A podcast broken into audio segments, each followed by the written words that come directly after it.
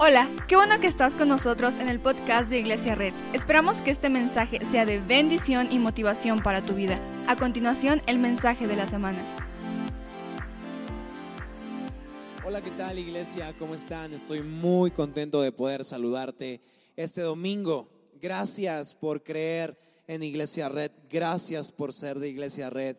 Gracias por formar parte de esta casa. Y hoy estamos siendo una misma casa en múltiples habitaciones por lo que está pasando en nuestro país y en nuestro estado. Pero gracias a ti que estás viendo esta transmisión, gracias porque lo vas a compartir. Te invito a que en este momento puedas darle compartir para que más gente pueda escuchar y aprender de este mensaje que sé que Dios quiere enseñarnos el día de hoy. Entonces, ve por tu libreta, dale compartir, ve por tu Biblia, prepara lo que sea que tengas que preparar, manda a traer a todos, al vecino, a todos los que tengas ahí cerca, manda a traerlos y diles, Dios va a hacer algo contigo hoy. Entonces, yo sé que este chiste nunca lo puedo hacer, solamente lo tengo que hacer aquí en la iglesia, pero lo voy a hacer. Voltea con la persona más guapa que tengas a tu lado y dile, qué bueno que estás aquí. Y el feito, pues no lo veas porque seguramente es de tu familia. Entonces no quiero meterte en algún problema. Entonces vamos a, ver lo que el Señor quiere enseñarnos el día de hoy. Pero antes de eso tengo dos anuncios para ti. Ah, el viernes tendremos Santa Cena o comunión, como le quieras llamar, y, será un momento donde encontraremos el pacto que el Señor ha hecho con la tierra y una de las enseñanzas más importantes que Jesús dejó para sus discípulos. Entonces, registra tu casa porque vas a poder, desde ahí, desde tu casa, vas a poder compartir comunión o Santa Cena con las personas que más quieres. Entonces, invítalos y vas, vas a poder hacerlo desde tu casa vamos a ir dando toda la información. Entonces, no te preocupes, solo registra tu casa. Queremos tener muchas casas donde podamos conocer y experimentar este pacto que el Señor quiere con nosotros.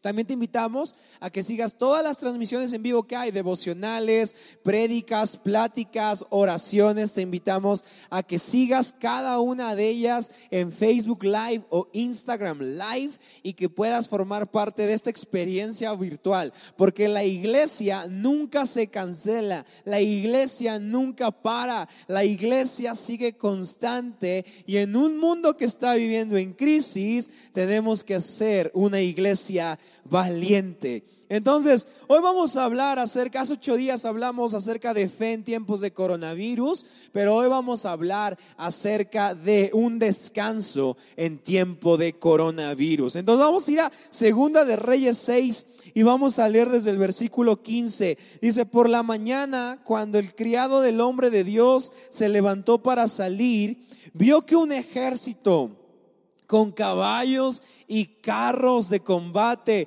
rodeaba la ciudad. Ay, mi Señor, exclamó el criado, ¿qué vamos a hacer? Ay, mi Señor, ¿qué vamos a hacer? No sé tú, pero hace cuatro semanas yo me, yo me dormí teniendo planes y teniendo sueños. Yo pensé en este día y pensé que estarías aquí. Y hoy por la situación que está pasando, tienes que verme y tenemos que comunicarnos vía remota, con Zoom, con WhatsApp, con Facebook y tienes que ver esto de manera en una pantalla. Yo hace, hace, hace un mes me dormí y tenía planes y tenía sueños y había reuniones y había fiestas planeadas y hoy está, parece que todo está cancelado. Y una de las preguntas que más se despierta en estos tiempos es, ¿qué vamos a hacer? ¿Qué vamos a hacer? Y es la misma pregunta que el criado de Eliseo le hizo a Eliseo. Señor, ¿qué vamos a hacer? Hace un mes sabíamos qué haríamos. Hoy no sabemos qué vamos a hacer. Hace unos días nos dijeron que regresaríamos el 20 de abril a clases y actividades. Hoy nos dicen que hasta el 30 y cada vez nos dicen que falta más tiempo. Hoy nos despertamos y en lugar de, mandar a nuestros hijos a la escuela, tenemos que tenerlos ahí y pidiéndoles que no tengan miedo y que oren. Hoy nos tenemos que despertar con la noticia de que nuestras ventas han caído, de que nuestros negocios no están teniendo los mismos clientes de antes. Hace un mes nos despertábamos y creíamos que todo estaba bajo control. Hace un mes nos despertamos y creímos que esa venta no se iba a caer, que ese cliente no se iba a caer, que ese negocio no iba a cerrar. Hace un mes nos dormimos y creíamos que el ingreso estaba asegurado. Hoy, hoy en este domingo, nos vamos a dormir y no sabemos qué va a pasar el día de mañana. Cada día nos levantamos y vemos noticias que parecen sacadas de una serie de Netflix. Cada vez vemos más y más gobiernos declarar emergencia en sus ciudadanos. Cada vez vemos más presidentes y autoridades cayendo en crisis por lo que está pasando. Y es la primera vez que vivimos una pandemia mundial. Y la, la, pregunta que se hace en todas las conversaciones es, ¿qué vamos a hacer? ¿Qué vamos a hacer? Seguramente tus hijos te preguntan, mamá, papá, ¿qué vamos a hacer?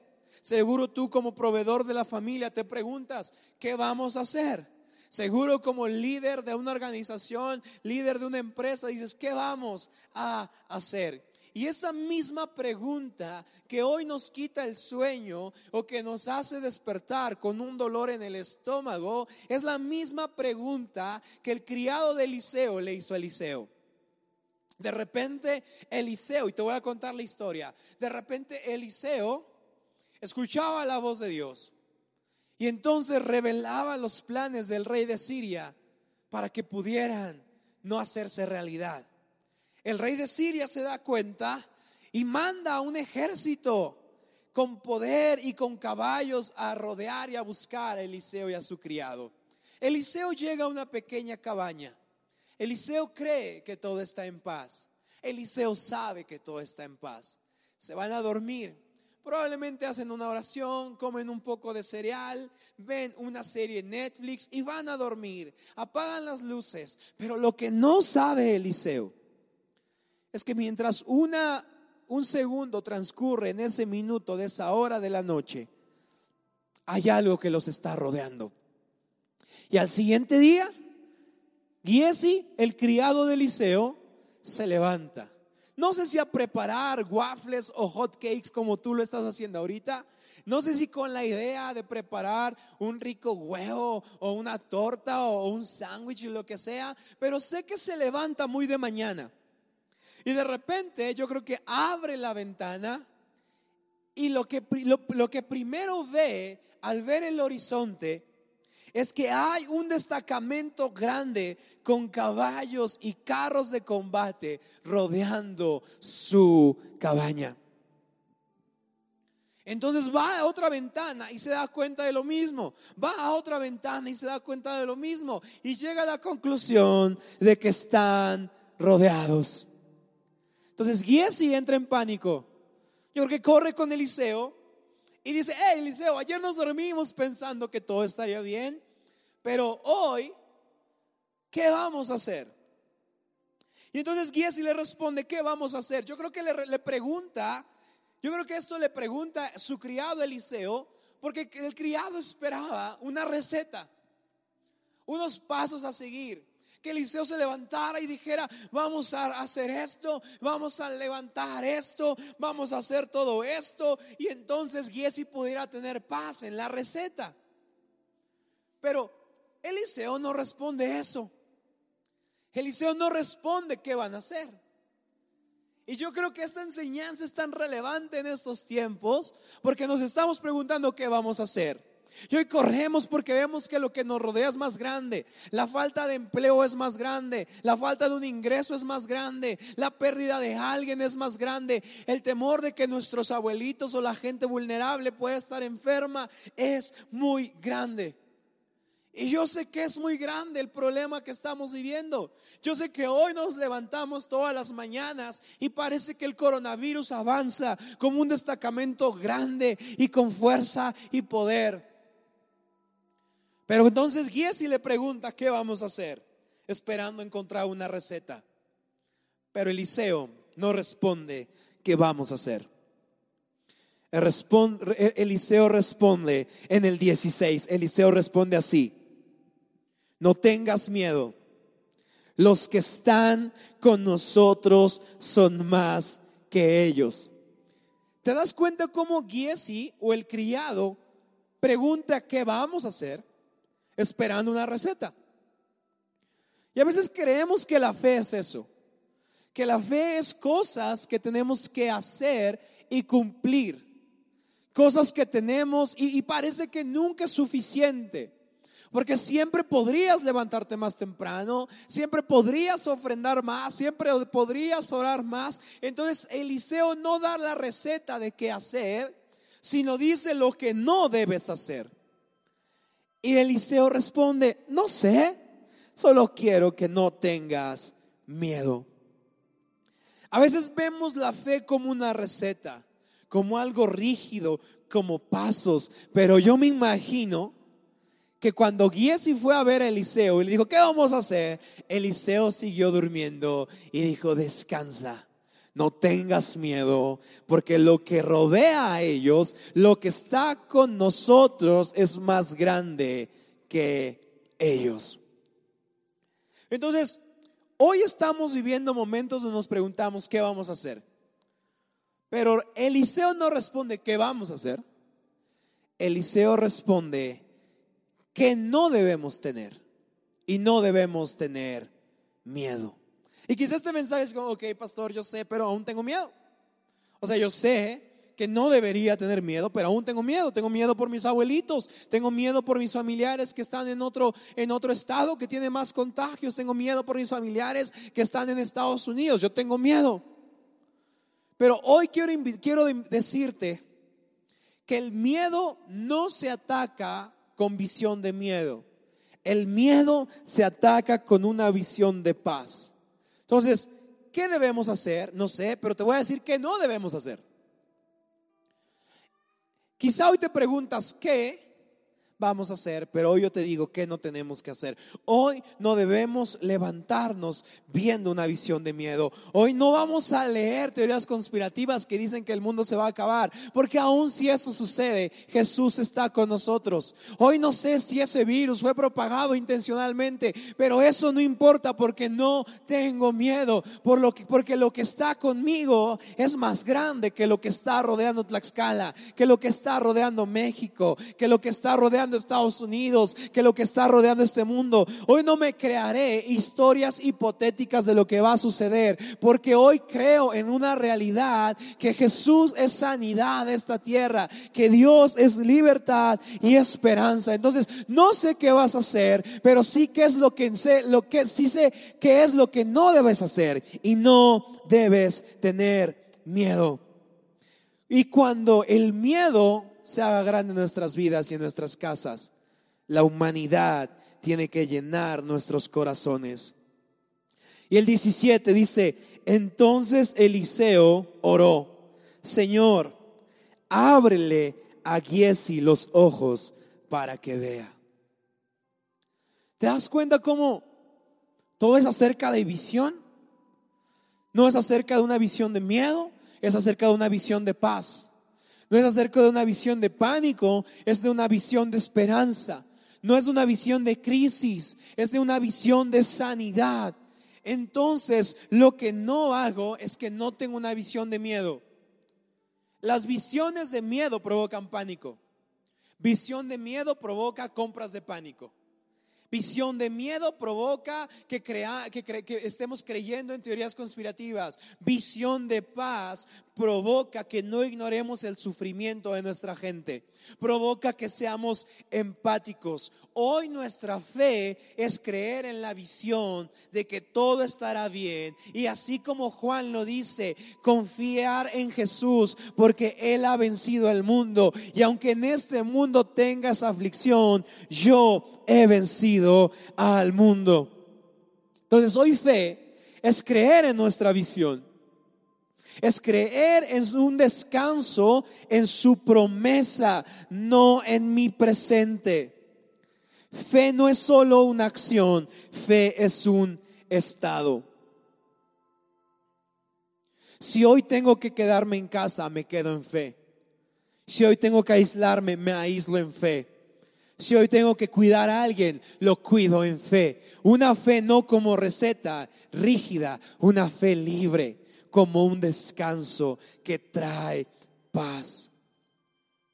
Hay una historia en la Biblia, Génesis 15, 6, dice, Abraham creyó al Señor y el Señor se lo reconoció como justicia. La palabra usada para creer es una palabra que seguramente has escuchado. Es la palabra amén. Seguramente no, no te consideras de alguna religión, no te consideras cristiano, quizá te consideras católico o quizá al revés, pero has escuchado la palabra amén.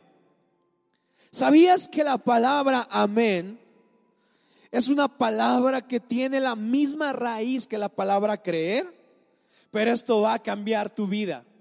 La palabra amén y la palabra creer también tiene la misma, la misma raíz que la palabra descansar. Entonces, cuando la Biblia dice amén, o cuando tú dices amén, no es solo la manera en cómo termina una oración, no es solo la manera en cómo pido que, que algo nuevo suceda, sino decir amén es la forma en cómo termino mi oración, pero comienzo a descansar. El amén termina una oración, pero inicia el descanso. La Biblia dice que Abraham creyó al Señor y el Señor se lo reconoció como justicia. Y entonces dice el 5, Génesis 15, 5 dice, luego el Señor lo llevó afuera y le dijo, mira hacia el cielo y cuenta las estrellas a ver si puedes. Así de numerosa será tu descendencia. Quiero que pongas mucha atención. El Señor no le da la promesa en su tienda. La Biblia dice que lo lleva afuera. ¿Por qué lo lleva afuera? Porque si, si Dios le pide a Abraham que voltee al cielo, va a ver su techo. Y su techo es su presente. Pero cuando Dios, escucha, cuando Dios le pide a Abraham que vaya afuera, Dios no le pide que descanse en su presente. O sea, Dios no le dice, hey Abraham, siéntate en tu sala, te tengo una promesa. Dios no le dice, voltea al techo y verás tu descendencia. No, no, no. Dios le dice, Abraham, vamos afuera. Porque quiero que tu visión no sea una visión de miedo alimentada por tu presente. Quiero que tu visión sea una visión de paz alimentada por mi promesa. Entonces el Señor lo lleva afuera y le dice, mira hacia el cielo y cuenta las estrellas, a ver si puedes. Así de numerosa será tu descendencia. Y el 6, Abraham creyó al Señor. Abraham descansó en el Señor. ¿Sabes? La fe es un estado. La fe comienza a descansar cuando aceptamos la visión y la hacemos real. Hoy quiero decirte esto. Cierra tus ojos ahí donde estás. Quizás estás en una, en una casa, en una habitación, y quizá hoy tu presente te limita. Quizá hoy tu presente te está poniendo barreras. Quizá donde naciste.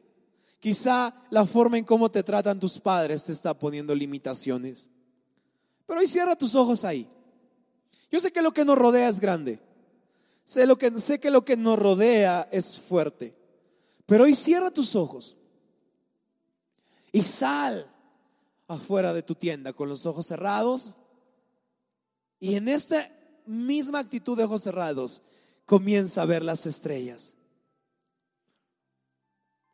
Y comenzamos a entender que la fe no es una visión en mi presente, sino la fe descansa en la visión del futuro del Señor. Entonces, cuando Eliseo ora, cierra los ojos y Señor, por favor, que guíes y pueda ver quién eres. Que guíes y pueda ver que lo que te, nos rodea está rodeado por un Dios más grande. Yo quiero preguntarte esto con ojos cerrados. Cierra tus ojos y dime qué ves. Cierra tus ojos y dime la visión del Dios, del Dios grande que te está dando. Quizá hoy tu presente y tu tienda es un negocio en crisis, pero yo sé que estás viendo un negocio exitoso. Sé que quizá estás en tu presente viendo ventas bajas, pero cierra tus ojos y crea al Señor y ve que cuando esta crisis acabe, será una lluvia de bendición que va a llenar tu casa. Cierra tus ojos y dime qué ves. Y ahí donde estés, cierra tus ojos, junta a tu familia y dile, familia, cerremos nuestros ojos y di qué ves. No veas tu tienda, ve tu cielo. No veas tu tienda, ve tu cielo. Entonces, en esta temporada, oraciones se levantarán. Pero que cada oración que se levante sea un amén, no donde termina mi oración, sino sea un amén, donde inicia mi descanso. Salmo 131, 2 dice, todo lo contrario, he calmado y aquietado mis ansias. Soy como un niño en el regazo de su madre. En el tiempo de crisis, cuando decimos amén, no solo termina nuestra oración, sino nuestro, descanso comienza. El 17 de Segunda de Reyes dice, entonces Eliseo oró, Señor, ábrele a Giesi los ojos para que vea. Y el Señor así lo hizo. Y el criado vio que la colina estaba llena de caballos y de carros de fuego alrededor de Eliseo. No sé qué hay, no sé qué te está rodeando, no sé qué hay a tu alrededor. Pero ahí cierra tus ojos. Y no pongas tu visión en tu presente. No pongas tu visión en teorías hipotéticas. Pon tu visión en lo que el Señor ha dado. Y Dios dice que, Jesús dice que en este mundo tendremos aflicción, pero que confiemos en Él, porque Él ha vencido el mundo. Cierra tus ojos una vez más y déjame hacer una oración por ti. Señor Jesús, enséñanos a, a descansar en tiempos de crisis. Enséñanos a descansar en tiempos de pánico. Sácanos hoy de nuestra tienda. Llévanos a donde nos quieres enseñar tus promesas. Haznos ver las estrellas. Hoy quitamos nuestra visión del techo de nuestra tienda. Y hoy yo sé que gente que está preocupada por sus ingresos podrá ver que cuando esta crisis acabe, tú serás su sustento y su provisión. Hoy muchas oraciones terminarán con un amén, pero hoy veo gente que cuando dice amén comienza a descansar. Que cuando sus, sus labios pronuncian la palabra amén, comienzan a descansar. Gracias Dios por lo que estás haciendo. Gracias por lo que harás en esta ciudad. Yo veo gente hoy poniendo su descanso en que lo que está rodeando a, nuestro, a nuestra crisis y pánico, es eres tú, un Dios grande, un Dios clemente, un Dios que es compasivo. Gracias Jesús. Amén. Muchas gracias por acompañarnos. Subimos contenido semanalmente, así que suscríbete y síguenos en redes sociales. Te dejamos los links en la descripción. Nos encanta pasar tiempo contigo, así que si estás en Tlaxcala, no olvides visitarnos este domingo.